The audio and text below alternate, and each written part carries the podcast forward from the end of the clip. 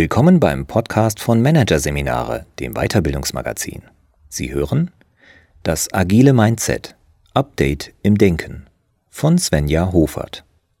Kreativ, kooperativ und veränderungsbereit. So wünschen sich Unternehmen ihre Mitarbeiter heute. Doch viele Mitarbeiter und Führungskräfte sind eher daran gewöhnt, vorgegebenen Wegen zu folgen, als Neues zu ersinnen. Woran es ihnen fehlt, ist ein agiles Mindset, sagt Managementberaterin Svenja Hofert. Doch lässt sich solch ein dynamischer, flexibler Denkmodus überhaupt entwickeln? Hofert hat Vorschläge. Du sollst das Denken den Pferden überlassen, denn die haben die größeren Köpfe. Viele sind mit diesem Spruch groß geworden. Er soll zum Ausdruck bringen, dass man einfach seine Aufgaben erledigen und diese nicht weiter hinterfragen soll. Bis vor nicht allzu langer Zeit mussten und sollten auch Mitarbeiter nicht immer und nicht in jedem Job mitdenken. Doch das hat sich in vielen Bereichen geändert. Unternehmen wissen heutzutage, wie wichtig es für sie ist, mit einem komplexen, sich rasant verändernden Marktumfeld Schritt zu halten. Sie wissen, dass sie sich schneller als bisher verändern und innovativ sein müssen. Daher haben sich die Anforderungen an Mitarbeiter und Führungskräfte in vielen Bereichen geändert. Veränderungsbereit und kreativ sollen sie sein. Out-of-the-Box-Denken ist gefragt.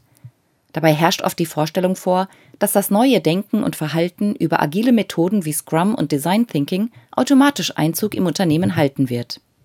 Doch der Umgang mit agilen Methoden allein, also das Verhalten, muss eben nicht zwangsläufig auch das Denken ändern. Menschen können durchaus etwas einüben und trotzdem nicht in der Lage sein, bestimmte Dinge zu denken. Denn oft werden im Zuge des Handelns lediglich die vorhandenen Verbindungen im Gehirn verstärkt, aber keine neuen geschaffen. Das heißt, die grundlegende Denklogik bleibt gleich, was sich spätestens in kritischen Situationen zeigt. Dann wird deutlich, was antrainiertes Verhalten ist und was aus dem Inneren, also dem eigenen Denken entspringendes Verhalten ist. Kurzum, wir müssen etwas denken können, bevor wir Handlung daraus ableiten können. Zumindest dann, wenn es bei der Handlung nicht nur um oberflächliches Nachahmen und Abarbeiten von Checklisten gehen soll.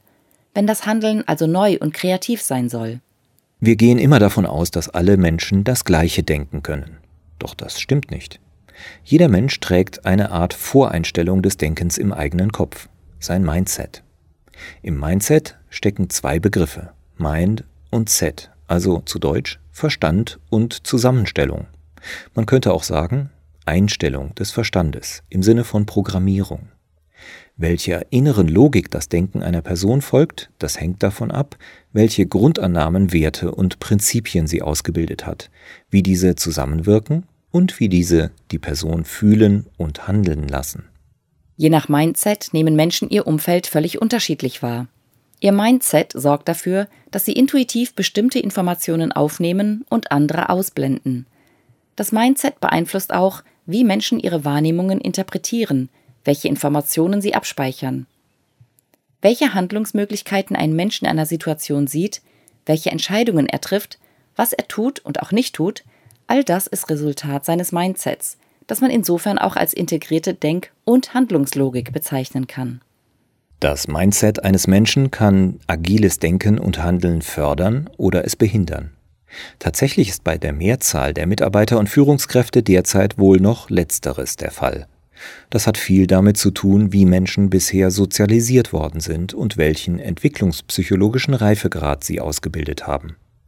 Menschen entwickeln sich nach empirisch nachgewiesenen Mustern. Es würde hier den Rahmen sprengen, auf die Vielzahl an Theorien einzugehen, die es dazu gibt, im Grundsatz gehen die meisten davon aus, dass die Ich-Entwicklung in Phasen verläuft.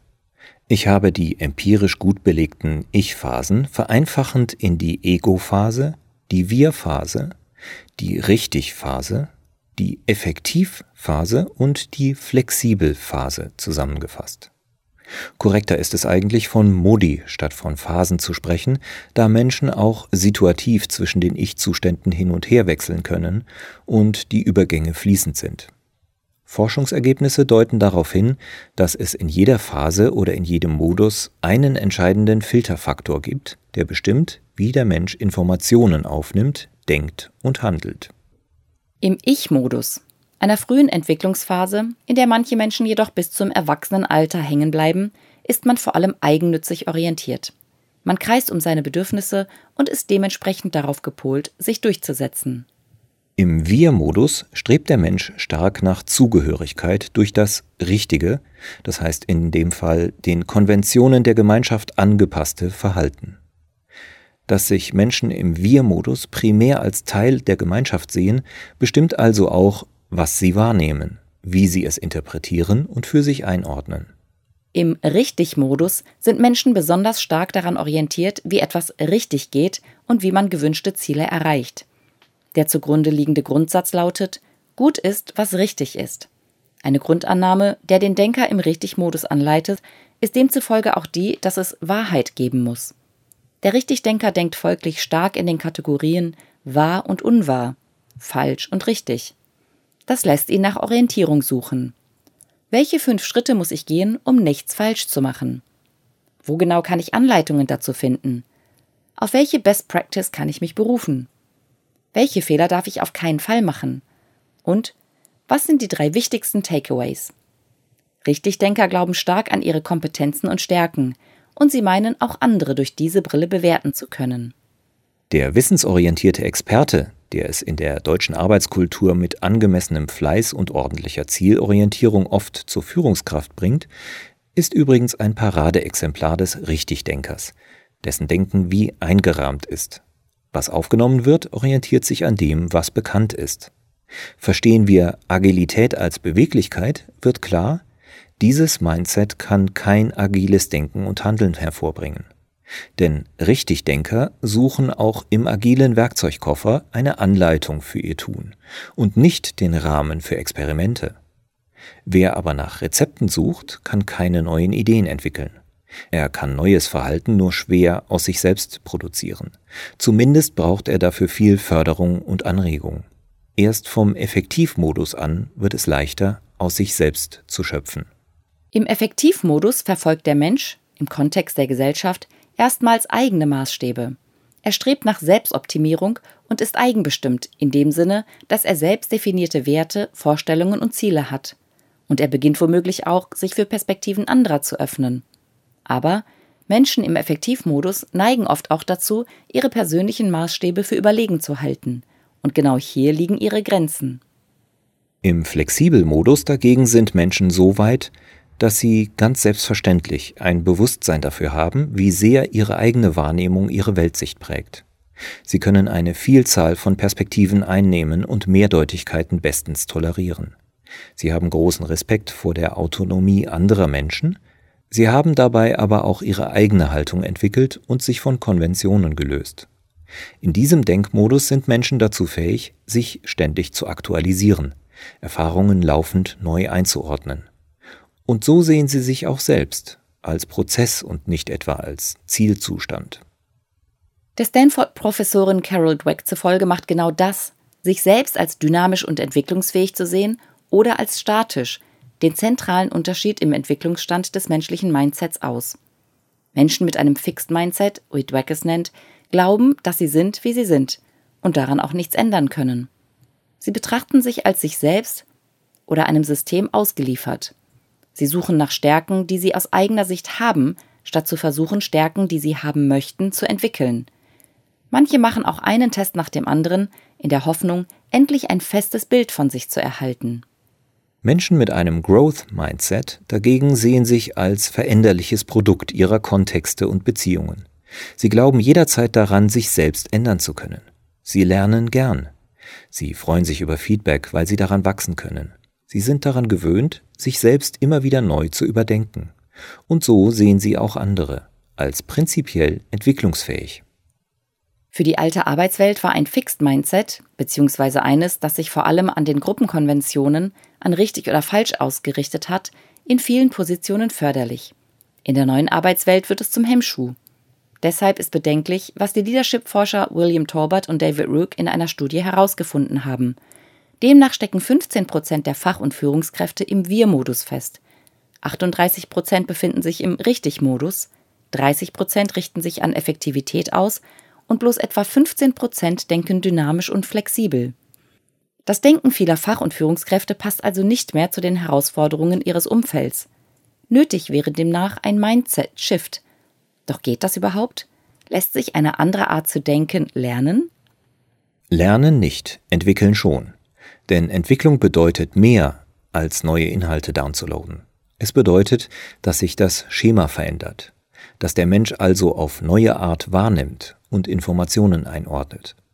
Bleibt die Frage, über welche Entwicklungsschritte lässt sich das Schema verändern? Wie funktioniert also ein Update des Mindsets? Ein erster wichtiger Schritt ist das Training der Selbstwahrnehmung. Viele Führungskräfte sind es nicht gewohnt, reflektierend tief in sich selbst zu schauen, eben weil sie, vor allem wenn sie Richtigdenker sind, ständig nach Lösungen von außen suchen. Dabei wäre es wichtig, sich zum Beispiel zu fragen, was nehme ich in mir wahr, auch an Widersprüchen? Was höre und fühle ich? Welche Bedürfnisse habe ich? Dies kann helfen, sich daran zu gewöhnen, stärker aus sich selbst zu schöpfen, statt nach Lösungen von außen zu suchen. Und es hilft, sich selbst stärker als Prozess, also als veränderbar zu erfahren. Reflexion kann sowohl auf der Einzelebene als auch in Gruppen stattfinden, am besten auf beiden Ebenen. Ihr Ziel kann auch sein, sich bewusst die Zeit zu nehmen, eigene und anderer Menschen Perspektiven zu erforschen und vermeintliche Wahrheiten und Wirklichkeit zu hinterfragen. Der nächste Schritt ist die Selbstkenntnis. Dazu gehört zu verstehen, welchen Grundannahmen man folgt, woran man glaubt, was einen anleitet. Ja, richtig gehört. Obwohl es darum geht, flexibler im Denken zu werden, ist es wichtig, Grundannahmen zu haben. Mehr noch, seine Grundannahmen sollte man ganz bewusst formulieren. Denn Grundannahmen bilden die Basis der eigenen Haltung. Und Haltung ist sehr wichtig. Sie ist nicht mit Meinung zu verwechseln. Haltung meint vielmehr die Fähigkeit, sich in seinem Denken und Handeln an höheren, eigenen Prinzipien zu orientieren, statt an Vorgaben und Vorlagen anderer. Wer keine Haltung hat, wer sich also nicht über sein Basisverständnis von der Welt klar geworden ist, man könnte auch sagen über seine ureigene Interpretation des Seins, der ist ständig in der Gefahr, sich Dinge aufschwatzen zu lassen und anderen hinterher zu hecheln, statt aus sich selbst zu schöpfen. Haltung ist deshalb eine wichtige Voraussetzung für Dynamik im Denken. Doch Achtung! Gleichzeitig sollte man stets bereit sein, die eigenen Grundannahmen zu prüfen und sie notfalls zu revidieren. Es geht darum, ein Gefühl dafür zu entwickeln, dass das, was wir automatisch für wahr halten, eine durch unsere Sinne und unsere Sicht gefilterte Welt ist. Was dabei hilft, diese Sichtweise zu kultivieren, ist, sich mit konstruktivistischem Denken zu befassen. Wahrheit ist die Erfindung eines Lügners, schrieb einst der Physiker und Philosoph Heinz von Förster. Das zu erkennen ist eine intellektuelle, es anzunehmen eine emotionale Herausforderung. Doch wer wirklich davon überzeugt ist, dass er seine Wahrheit und Wirklichkeit selbst konstruiert, der kann mit diesem Wissen dem Leben anders begegnen als jemand, der in seiner Weltsicht gefangen ist. Denn er hält sich die Möglichkeit offen, die Dinge anders zu sehen als bisher, also seine Grundannahmen über sich und die Welt neu auszurichten. Diese Fähigkeit zur Selbstaktualisierung ist ein weiterer wichtiger Entwicklungsschritt auf dem Weg in ein flexibleres Mindset. Es lohnt sich, Reflexionen nicht nur allein durchzuführen, sondern regelmäßig auch gemeinsam mit anderen. Denn Selbstkenntnis wird erst durch andere Menschen und deren Feedback, verstanden als wertfreie Rückmeldung, möglich. Auch ein weiterer Schritt auf dem Weg in ein agiles Mindset kann von Kooperation profitieren. Die Selbstentwicklung. Was möchte ich verändern, was üben, erproben oder ausprobieren? Wie lerne ich das und mit wem? Das Konzept des Working Out Loud nach John Stepper etwa ist besonders gut geeignet, um der Selbstentwicklung in der Gruppe eine Struktur zu geben. Ein Working Out Loud Circle trifft sich regelmäßig über zwölf Wochen hinweg, um eine vorgegebene Agenda abzuarbeiten. Jeder Teilnehmer setzt sich dabei ein Ziel. Die Agenda dient dazu, ein Netzwerk entstehen zu lassen, dessen Mitglieder sich durch Feedback, Kommentare und die freigebige Preisgabe eigenen Wissens und eigener Erfahrung gegenseitig in der Zielerreichung zu unterstützen. Ein Mindset-bezogenes Entwicklungsziel, das sich jemand in diesem Kontext setzen könnte, wäre zum Beispiel, ich will besser darin werden, Widersprüche auszuhalten. Womöglich erhält er in seinem Circle dann den Tipp, dass es eine alte, aber wirksame Methode gibt, die genau dabei hilft, die Technik des dialektischen Denkens. Die Dialektik ist vorzüglich geeignet, mehr Flexibilität in den Denkmodus zu bringen. Sie ist quasi die Aufhebung des Dualismus. In der Dialektik gibt es das eine, die These, und das andere, die Antithese, und es gibt eine Synthese aus beidem. Kurz erklärt, Wer handelt, trifft eine Entscheidung und folgt damit immer auch einer These. Wenn die These beispielsweise lautet, die Arbeitswelt braucht für ihr Überleben in Zukunft Agilität, und die Antithese lautet, dass sie Stabilität benötigt, dann würde die Synthese lauten, beides ist gut und richtig. Warum?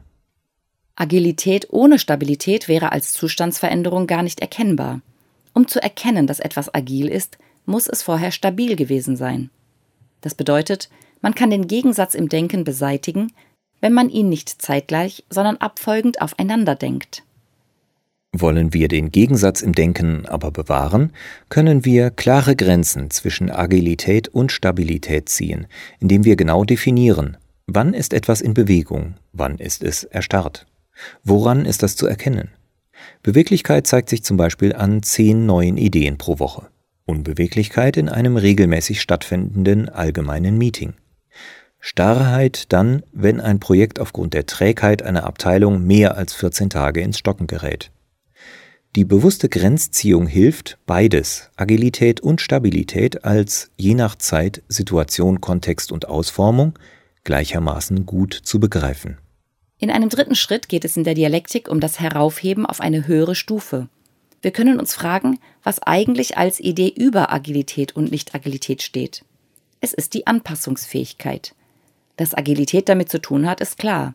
Dass aber Anpassungsfähigkeit die höhere Idee ist und diese als solche notwendigerweise auch das Gegenteil von Agilität, die Nicht-Agilität umfassen muss, dagegen weniger. Die dialektische Praxis hilft so, sich von einer Richtig-Einstellung zu lösen und unterschiedliche Haltungen zuzulassen. Die Schritte Selbstwahrnehmung, Selbsterkenntnis, Selbstaktualisierung und Selbstentwicklung sind eng verzahnt und können auch immer wieder neu durchlaufen werden. Je nach Mindset und Kontext ist es lohnend, eher an dem einen oder dem anderen zu arbeiten. In einem Unternehmen obliegt diese Arbeit am Selbst als erstes den Führungskräften. Denn ihr Denken ist es, das den entscheidenden Unterschied macht. Künstliche Intelligenz übernimmt in unserer Arbeitswelt zwar mehr und mehr das Ruder und ist in vielerlei Hinsicht dem menschlichen Denken überlegen. Doch was sie auf Sicht von Jahrzehnten nicht können wird, ist das, was gute Führungskräfte können. Etwas aufnehmen und es in Energie umwandeln, Sinn vermitteln, Entwicklung fördern, Orientierung geben und gleichzeitig Freiräume für Kreativität schaffen.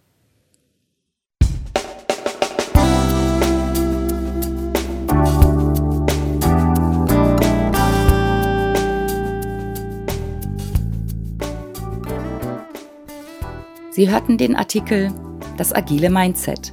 Update im Denken von Svenja Hofert aus der Ausgabe Juli 2018 von Managerseminare, produziert von Voiceletter. Weitere Podcasts aus der aktuellen Ausgabe behandeln die Themen Digitale Transformation, Tipps aus dem Soziallabor und Workhacks, die Change Minis. Weitere interessante Inhalte finden Sie auf der Homepage unter managerseminare.de und im Newsblog unter managerseminare.de/blog.